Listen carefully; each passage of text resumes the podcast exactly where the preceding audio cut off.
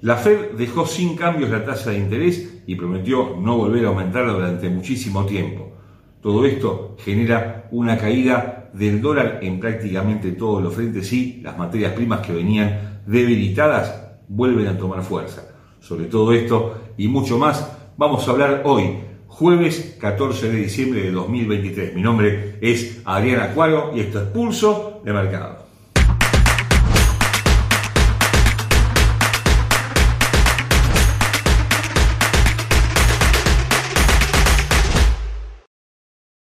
Antes de continuar con nuestro análisis, te recordamos como siempre que nuestros videos son de carácter meramente educativo y que ganancias pasadas no garantizan ganancias futuras. Te invitamos a conocer Advanced Trader, nuestra plataforma de operaciones que combina todo lo mejor de TradingView con AutoChartist, un sistema que te va a permitir operar en forma casi automática con patrones de comportamiento del mercado claros y precisos. Puedes descargar Advanced Trader en el link que aparece al pie de este video. Finalizó este miércoles la última reunión del año de política monetaria de la Fed y lo que todo el mercado esperaba finalmente sucedió. La Fed dejó sin cambios la tasa de interés en el 5.5%, un máximo que no tenía desde hace 22 años, pero claro, cambió su discurso en forma casi diametral, con una promesa de no volver a aumentar la tasa de interés durante mucho tiempo y probablemente recortar la misma en los primeros meses de 2024. El presidente de la entidad, el señor Powell, aclaró que, al igual que lo hizo el comunicado oficial minutos antes, la inflación se había suavizado, si bien se mantiene muy alta, hemos conocido los datos de eh, noviembre apenas un día antes y efectivamente sigue muy lejos de los objetivos de la entidad del 2% anual, pero naturalmente mucho mejor que el 10% que tenía hace prácticamente un año y medio. Todo esto, por supuesto, tuvo que ver con esta política monetaria agresiva que mantuvo este Banco Central durante todo este tiempo y que generó no solamente un alza del dólar en prácticamente todos los frentes, sino lo que ahora temen los bancos centrales, que es una caída generalizada de la actividad económica global. En definitiva, lo que teme el mundo es que haya una recesión. Por eso, bueno, justamente esta decisión de la Fed, que era muy esperada por los inversores, estuvo en línea y a tono con lo esperado por eh, los mercados y bueno, justamente las materias primas como también las monedas principales aprovecharon esta circunstancia para en, algunos casos alejarse de sus mínimos, en otros casos para directamente tomar tendencia alcista. Así, en las monedas principales, el euro se aleja justamente de algunos mínimos que ponían en duda su eh, crecimiento de estos últimos meses y vuelve a posicionarse por encima de 1,09, la libra esterlina que apunta a 1,27, todavía algo lejos de 1,31, que es el máximo que alcanzó este mismo año, y el yen que está dando la nota, pero ahora por motivos positivos, ¿eh? después de haber llegado a 151 y un poco más, un mínimo que no tenía desde hace 36 años, ya recuperó más de mil puntos y cotiza en la zona de 141. Esto tiene que ver, al igual que con el crecimiento del oro, con la caída de los rendimientos de los bonos del Tesoro. En las materias primas, ya entrando justamente en nuestra materia eh, de este video, el petróleo vino muy a la baja, muy, muy caído, muy debilitado en los últimos días, más que días en las últimas semanas, y esto tiene que ver con diversos factores. En primer lugar, con una demanda eh, inferior a lo esperado de petróleo para los próximos tiempos. Siempre son materias primas, tanto el petróleo como el gas, que se mueven por expectativas de demanda futuro y esta se ve, bueno, realmente acotada para los próximos meses. Tiene que ver justamente con estas políticas monetarias tan agresivas que generan una caída en el consumo en todo el, mundo y naturalmente el petróleo lo siente en primer lugar. También con datos macroeconómicos de China que no son los esperados, un crecimiento menor se espera para la segunda economía mundial y lo mismo, también lo dijo el señor Powell el día de, ayer en la reunión de política monetaria, también espera un crecimiento menor de la economía estadounidense el año próximo. Todo esto se había conjugado para que los futuros de West Texas hayan caído por debajo de los 70 dólares, nivel que intenta en estas primeras horas del jueves recuperar, pero con muchas dificultades y todavía mirando hacia abajo en los gráficos de corto plazo. Todo esto lo vamos a ver, por supuesto, técnicamente en unos minutos. Lo cierto es que, bueno, por ahora el petróleo no tiene demasiado para ganar, para, digamos, neutralizar esta caída. Los países exportadores y productores, la OPEP, más Rusia están intentando bueno, tomar medidas de recortar la producción, ahora más del 2,5%, algo que ya viene sucediendo hasta el 31 de diciembre, pero se especula que va a haber una continuación durante varios meses de estos recortes para bueno, intentar eh, estabilizar el precio y que no caiga por debajo de los 65, 60 dólares que son los mínimos que alcanzó este mismo año 2023. De manera que, bueno, más allá de esta baja que sufre eh, la materia prima principal, la más importante de todas, lo cierto es que bueno, también genera un alivio para los propios bancos centrales que ven en esta caída también una probable caída en la inflación, dado que bueno, tanto el petróleo como el gas tienen especial impacto en el costo de vida. Veremos si logra sostenerse por encima de los 70, 75 dólares en los próximos días o si vuelve a caer por debajo de los 65. Nuestra opinión es que si el dólar cae en forma generalizada y lo sigue haciendo en los próximos días, también el petróleo tiene una buena oportunidad de alejarse de sus mínimos y buscar en principio la zona de 74-75 dólares durante las próximas sesiones. Desde un punto de vista técnico, los futuros West Texas, hablamos por supuesto del petróleo, cotizan a 70 dólares con 73 centavos con una tendencia bajista de gráfico diario que intenta parcialmente revertir el precio en estas primeras horas del jueves pero todavía apuntando claramente a la baja. El precio se detuvo en un 61.8% de extensión de la baja que proviene de 91, que tiene su mínimo en 71,90 y un máximo posterior en 79,15, donde rebotó en principio por ahora en forma parcial para buscar 72,05 y 74,60, línea de tendencia secundaria en el gráfico diario también por supuesto la baja, cuyo quiebre determinaría la búsqueda de la siguiente línea de tendencia, algo más alejada del nivel actual, en 78,10, en dirección bajista, los mínimos de la semana y, mire, desde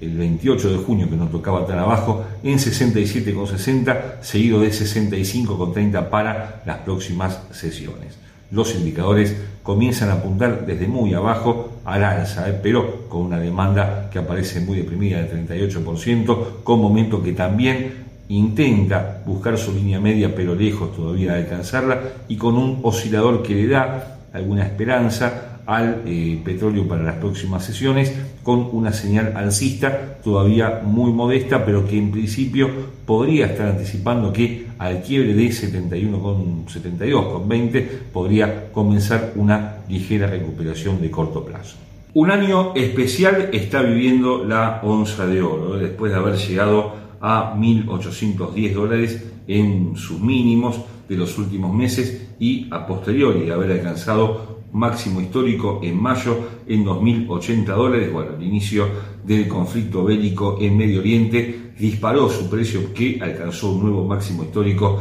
hace poco más de eh, unos 10 días en 2.148 dólares. A partir de ahí inició una nueva baja importante que la llevó por debajo de los 2.000 dólares a la zona de 1.980 dólares esta misma semana, pero claro, la decisión de la Fed volvió a hacer estallar el precio del metal precioso que ahora cotiza por encima de los 2.020, 2.030 dólares en las primeras horas de este jueves y apuntando al alza. ¿Con qué tiene que ver este movimiento tan volátil de la onza? Bueno, justamente con una búsqueda de protección, búsqueda de refugio por parte de los inversores que ven en la onza de oro un activo especial, ideal para este tipo de acciones pero más allá de eso, la caída de los rendimientos de los bonos del Tesoro que se están desplomando en estas horas, tanto, tanto las notas de 2 como de 10 años, están provocando este movimiento. Técnicamente, bueno, pareciera que está preparado para seguir el oro, pero también no hay que olvidar, como lo vamos a ver luego técnicamente, que hay huecos, hay gaps, en como se denominan técnicamente estos movimientos que siempre son cubiertos y que quedaron muy lejos de los niveles actuales. Uno en 1922, el otro, el otro en 1.834 dólares, muy lejos de los precios actuales. Lo cierto es que por ahora el oro sigue aumentando en un movimiento que se inició ayer miércoles que, en nuestra opinión, ya está agotado en el corto plazo y una caída por debajo de los 2.000 dólares volvería a apuntar nuevamente a la zona de 1920. ¿Con qué tendrá que ver este movimiento? Bueno, en primer lugar, con lo que suceda en Medio Oriente, que por ahora no hay novedades por lo menos positivas, y también con lo que suceda con los bonos del tesoro, lo cual impacta no solamente en el oro, sino en otros activos, como mencionamos antes, como el yen japonés.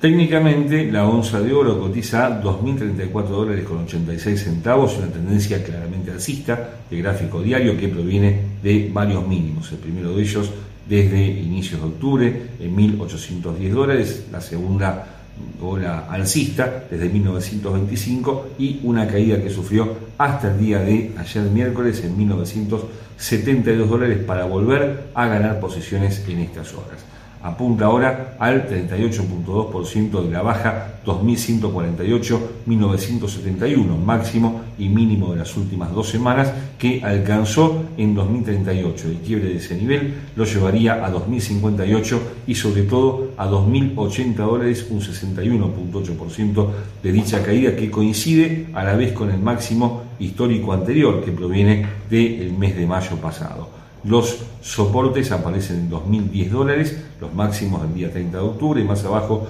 1987, 1971 y este gap que quedó entre los días 17 y 18 de octubre en 1922 dólares. No hay que obviar en absoluto este gap que quedó en 1.834 dólares. Esto fue en el inicio del conflicto bélico en Medio Oriente, que no ha sido cubierto, que en algún momento lo va a ir a buscar. Los indicadores apuntan en todos los casos al alza, con señales totalmente confirmadas, una demanda que crece ahora al 60%, momento que también está intentando superar su línea media, y un oscilador estocástico 533 que brinda una señal alcista totalmente confirmada y que está anticipando mayores ganancias en el corto plazo para el oro. La plata y el platino, dos metales vinculados netamente a la producción de bienes, se habían debilitado, sobre todo la plata en los primeros días de esta semana, para caer inclusive de la zona de 23 dólares en forma momentánea, pero la decisión de la Fed conocida en la víspera provocó un aumento tanto de la plata como del platino, este último venía algo más algo mejor posicionado que el primero, lo cierto es que bueno, la plata nuevamente se posiciona por encima de los 24 dólares, el platino por encima de los 920 dólares. En ambos casos son niveles que marcan como un punto de inflexión en sus respectivas tendencias y lo cierto es que están apuntando al alza en ambos casos. ¿Qué puede suceder? Bueno, en principio va a necesitar que el dólar siga débil durante los próximos días, algo que pareciera estar orientado en ese sentido, dado que la Fed fue contundente en su discurso de ayer y, bueno, por ahora no esperamos un movimiento favorable al billete en ningún frente. Pero también va a depender de las cifras macroeconómicas que se vayan conociendo, sobre todo en China, que es el principal importador de ambos metales y, naturalmente, una perspectiva más positiva de su economía, de la segunda economía global, generaría también un movimiento favorable a la plata y el platino, que por ahora tienen tendencia alcista, sí, en el corto plazo, pero todavía dejan algunas dudas, sobre todo la plata. El platino por encima de los 950 dólares podría volver a apuntar muy alto, pero insistimos, no sería conveniente por ahora colocar posiciones de compra en estos metales y sí es un momento para esperar y ver, como se dice en los mercados, antes de que eh, haya una definición, por supuesto, en materia del comportamiento del dólar en general. Desde un costado técnico, la plata cotiza 24 dólares con 5 centavos, una tendencia que se mantiene alcista en el gráfico diario, apuntando ahora a el 50% de la baja anterior que proviene de 25.95 frente a los mínimos de esta misma semana en 22.50. Tiene por encima del nivel actual ese 50% antes mencionado en eh, la zona de 24,20 que ya tocó, un 61.8% en 24,70 y 25,30 que coincide con los máximos del día 20 de julio pasado los soportes 23,40, 23,05, 23,50 al cabo los mínimos de la semana donde momentáneamente había quebrado esta línea de tendencia alcista que venía guiando el movimiento de mediano plazo proveniente de los mínimos de octubre, del 4 de octubre en 20,70, había generado una serie de mínimos ascendentes. La Plata, había inclusive dejado este gap que dijimos la semana pasada lo podía cubrir y efectivamente lo cubrió. Y ahora vuelve a apuntar alto, también apoyado por indicadores que mantienen señales alcistas muy marcadas una demanda del 54%, momento que apunta a su línea media, estocástico que recién se despierta, y con una señal alcista totalmente confirmada. En cuanto al platino, cotiza a 948 dólares con 65 centavos y una tendencia que también se perfila claramente al alza en el gráfico de diario, después de tocar varias veces esta línea de velocidad bajista con un origen en 984 dólares con varios puntos de apoyo y que ahora mismo está intentando quebrar. Marcamos el máximo de hoy muy cerquita del precio actual en 950 dólares por encima del este nivel aparece 965 y sobre todo 987 dólares máximo al día 31 de agosto a la baja 922 888 y muy lejos quedan 865 y la zona de los mínimos del año que tocó el mes pasado, ¿eh? hace muy poco, en 842 dólares. Los indicadores apuntan en todos los casos al alza, con señales totalmente confirmadas, una demanda del 60%, momento que acelera en muy buena forma por encima de su línea media y estocástico también con señal confirmada. El quiebre definitivo de esta línea de velocidad generaría un movimiento muy importante favorable al platino en los próximos días.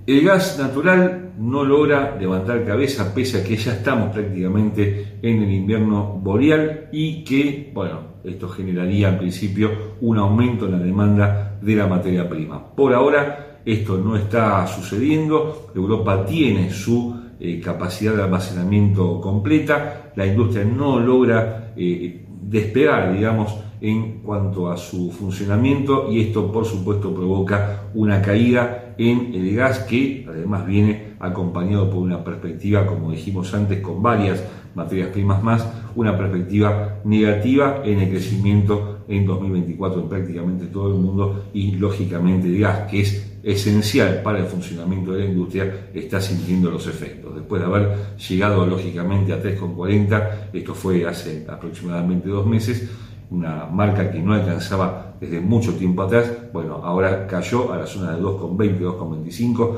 antes de que la Fed generara este pequeño, este tibio rebote que estamos viendo a 2,30, 2,32, pero que todavía mantiene a la materia prima en una posición muy, muy débil de cara a los próximos días. Entendemos que ante la llegada del invierno, un invierno que por ahora no es tan frío, no está en los titulares el frío europeo sobre todo, bueno, esto podría provocar algún tipo de recuperación de, del gas, pero insistimos, por ahora, salvo que quiebre 3,50, 3,60, 2,60, va a ser muy difícil que mantenga una posición ganadora en los próximos días. Técnicamente, el gas natural cotiza 2 dólares con 32 centavos, una tendencia bajista de gráfico diario con un primer soporte en la zona de 2,20, los mínimos que alcanzó el día eh, de ayer miércoles, más abajo 2,05, bastante más abajo, esta zona de 1,95 no parece que vaya tan abajo, por lo menos en el corto plazo, y en dirección alcista, esta línea de tendencia bajista que pasa por 2,45, su quiebre lo llevará a 2,60 y 2,75. En el medio queda este gap en 2,50 que probablemente vaya a cubrir y con indicadores que mantienen señales bajistas marcadas. ¿eh? Una demanda del 29%, había llegado a un 20%, una demanda prácticamente extrema por lo baja y con momentos que también pierde velocidad. estas últimas dos velas han sido determinantes en esta suerte de divergencia que se genera entre el momento y la curva de precios, un estocástico que comienza a dar señal alcista todavía sin confirmar, pero claramente la clave de gas va a estar en los próximos días en esta línea de tendencia bajista que debe superar para comenzar a apuntar algo más alto en los próximos días, ¿eh? con este doble, triple techo que cumplió su objetivo por muy lejos y con un precio que alcanzó su mínimo del 12 de junio esta misma semana. Y esto es todo por el momento. Te esperamos, como siempre, toda la semana con nuestro curso completo de trading, pero también con Verónica, con Rodrigo, con Andrés, hablando de Forex, de acciones, de índices bursátiles y por nuestra parte volvemos con más materias primas el próximo jueves. No olvides suscribirte a nuestro canal. Muchas gracias, como siempre, por ver Pulso de Mercado.